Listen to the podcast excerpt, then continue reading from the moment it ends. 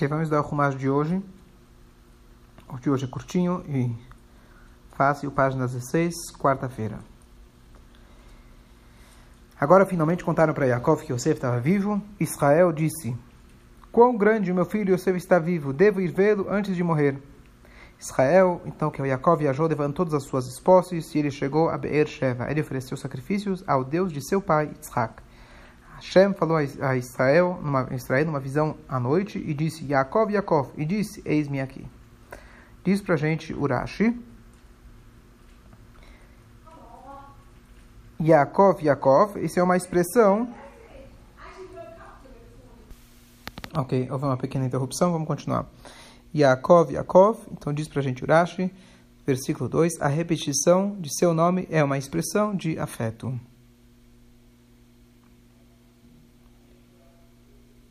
Versículo 3.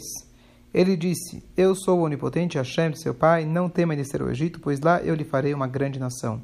Eu irei ao Egito contigo e também lhe trarei de volta. E você colocará suas mãos sobre seus olhos. Então aqui a ideia, na verdade, é que Jacob estava com medo, estava sofrendo, não queria ir para o Galuto, não queria ir para o Egito. E Hashem está falando para ele, não tenha medo, eu descerei com você e vou te trazer de volta. Como Rashi comenta, trazer de volta significa que ele vai ser enterrado em, Israel, em Marat. Então, aqui na verdade tem aquela ideia de que quando a gente está no Galut, Hashem está com a gente. Não é aquela ideia de que Hashem manda a gente para o Galut e ele está, entre aspas, de braço cruzado, olhando a nossa reação. Hashem está junto conosco dentro dos nossos desafios, nossas dificuldades. 5. Yaakov partiu de Beersheba, os filhos de Israel transportaram seu pai junto com seus filhos, seus filhos e mulheres nas carroças que o farol tinha enviado para conduzi-los, eles levaram seus gados, todas as posses que eles tinham adquirido em Canaã, e Jacob veio para o Egito com todos os seus descendentes.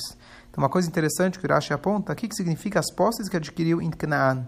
Quem lembra a história de algumas semanas atrás, Jacob, ele tinha adquirido muita riqueza quando ele trabalhou na casa do sogro. Mas ele se desfez de tudo aquilo. Ele deu aquilo para Isav, porque ele queria ser enterrado em Marata Marpeilá junto com seus pais, e na verdade Esav era o Bechor, então ele quis comprar dele a parte dele no Marpeilá. Então, com esse dinheiro, tudo que ele tinha ganhado na casa de Lavana, ele não quis ter proveito, tudo isso ele deixou de lado. Só o dinheiro que ele ganhou em Israel foi o dinheiro que ele levou com ele para o Egito. Seus filhos e netos estavam com ele, suas filhas, suas netas e toda a sua descendência trouxe consigo o Egito. Então ele foi com toda a família e como alguns comentam que na verdade esse era o medo de Yaakov. Ele não foi simplesmente ele por algum momento específico para uma missão ao Egito ia voltar. Ele foi e fez uma mudança. Em vez de fazer aliá, ele fez uma yeridá com toda a família, levou tudo. Então, o que acontece? Quem sabe ele pegou o voo direto já, que talvez já tinha da Latam. E de qualquer jeito, ele veio até o Egito. Ok. Um ótimo dia para todos.